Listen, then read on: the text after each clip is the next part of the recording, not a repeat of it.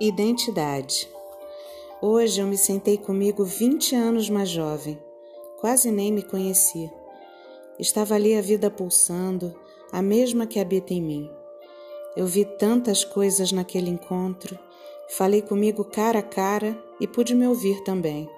Foi um prazer me visitar e ver a trilha certa em cada incerteza e ver coragem no medo, o quanto fui forte nem vi. Admirei a mulher menina, aquela que ainda sou, a quem nem me conheci porque não tive tempo de ver.